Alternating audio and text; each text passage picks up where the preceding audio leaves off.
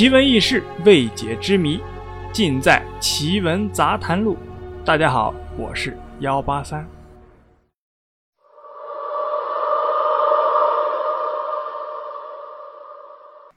有老人说，蛇原来是有脚有爪的，只是后来干了坏事，触怒了天地，被斩掉了四肢，剔除了仙骨，贬到了人间。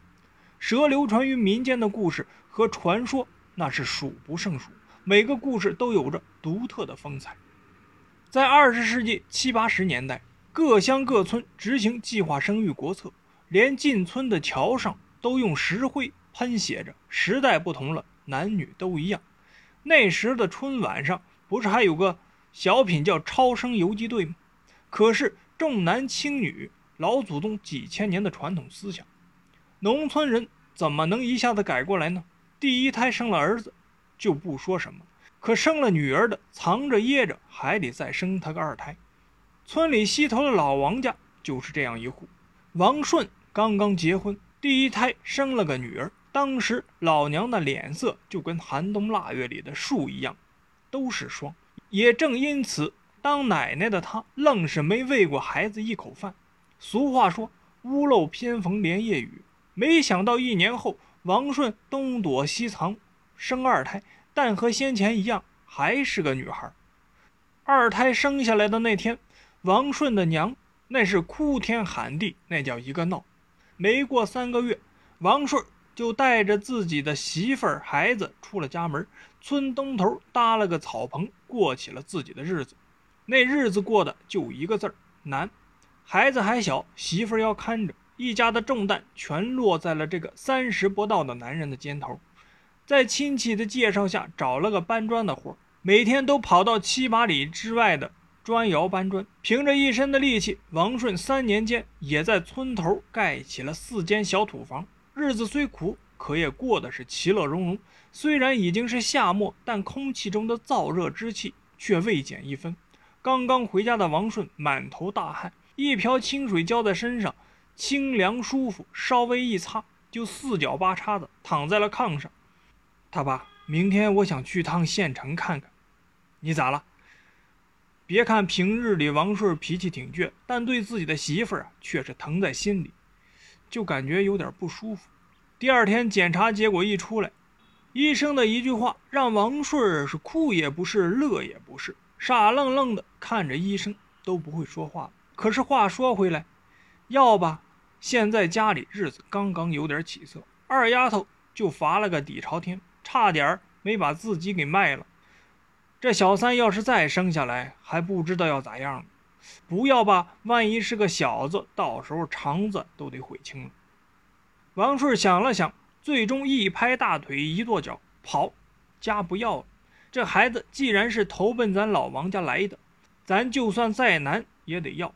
用老话说，是老天不负有心人。这小三生下来还真如了他们的愿，是个大胖小子。这一下可把王顺乐坏了，就连几年不说话的老娘都买了十斤鸡蛋和五斤红糖来看望自个儿的大胖孙子。王顺小学文化根本不识几个大字儿，前思后想，给孩子起了个名叫天赐，寓意上天恩赐。数来寒往，转眼四年过去了，王顺东躲西藏，几经磨难，带着一家人，最后终于回到了自己那四间小土屋。稍微修缮了一下，定了居，安安稳稳的，也算有个家了。王顺心里也踏实了许多，重新置办了几个旧衣柜，割了玻璃，上了门窗。毕竟是离家几年了，院里原来的水缸也不知道被谁给砸了。一家人啊，生活没水不行啊。第二天，王顺就去砖窑，也不知道从哪弄来了一个一人多高的大水缸，放在了灶台的旁边。回来是回来了。可没几天，自家的小三儿天赐却病了。一开始啊是拉肚子，农村吃东西啊本来就不在意，小孩吃坏东西是常事。王顺两口子也没当回事。可一连三天还不见好，这可把王顺啊给吓坏了，连忙去村医那里看。医生看了，说是普通的拉肚子，拿点药吃就好了。可吃了药一点也不管用啊，还是一个劲儿的拉肚子。都说孩子是父母身上掉下来的肉，看着四岁的小三儿捂着肚子老喊“爸爸肚子疼，肚子疼”，王顺心里啊就像被刀割一样。媳妇儿更是在一旁偷偷的抹眼泪。于是王顺带着孩子到处求医问药，到县里检查，到市里检查，甚至是到省里去检查。可奔波下来，各个医院的结果就是普通的小儿腹泻，其他一切正常。伴随着一声雷鸣，王顺深深地吸了一口烟，看着门外哗啦啦下大雨，心里有难说不出啊。好端端的儿子一个多月就快折腾熟了，王顺心里啊是说不出的滋味。哎呀，老天啊！你既然给了我儿子，咋还这样为难我？我没干过啥亏心事儿，要收你就收了我吧。也许压在心头的苦太多太多。王顺一头扎进雨里，抬头冲天大喊，也分不清是雨还是泪，顺着脸颊哗哗的往下流。他爸，孩子这样了，你要是再有个三长两短，可让我咋活呀？说完，媳妇儿一头扑进了王顺的怀里，哭个不停。而第二天一早，孩子的病情竟一下子有了好转，甚至中午哭着闹着吃了一大碗面条。这让王顺两口子又哭又是笑，可好景不长，没出半个月，孩子又出事儿了，还是拉肚子，但这次可不简简单单是拉肚子，而且让人害怕的是便血，气色刚刚红润的小三儿，没三天就拉得昏昏欲睡。王顺带着孩子赶紧上医院，可这次和上次一样，是查不出哪里的问题。一番折腾下来，孩子都翻了白眼了。赶忙给输了血，才算是保了一条命。可这也不是个事儿啊！没两天，小两口做了最坏的打算，带孩子回家。直到有一天，王顺夫妻二人在门口搓玉米，门外竟然来了个骑自行车的人。见王顺二人在家，就进来讨碗水喝。农村人实诚，别说是要碗水了，就算是他要饭，也得管饱。谢了啊，滴水之恩，当涌泉相报。这一句话。倒是把王顺说的傻傻一笑，一碗水罢了，还谢啥呀？王顺一边搓着手里的玉米，一边说道：“我看你家是犯了柳仙，轻则伤及手足，重则伤及后世子嗣啊！”王顺一听这话，连忙起身：“先生，快屋里请，屋里请。喝了你一碗水，就不往屋里坐了，再坐就又知你一恩了。先生，还请给指条活路啊！”王顺一看，这就是遇到高人了。说不定自己家的小三儿就有救了，顿时两眼一红，连说话的声音都有些口吃了。你家大刚啊，得挪挪地方，这下面把柳仙的七寸给死死的压住了。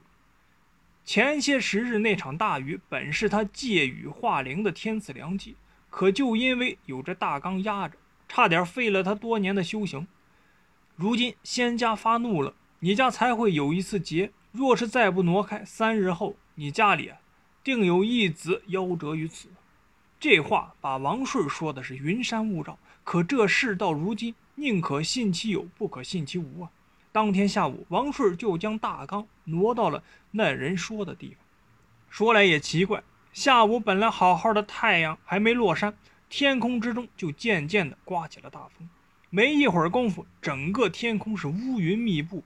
呼呼的大雨把村边的小树林子刮的是哗啦啦的乱响，一声闷雷响过，大雨如瓢泼一般从天而降，雷声响了一夜，雨下了一宿，整个晚上躺在床上的三小子，却睡得是香甜无比，还少有的打起了呼噜。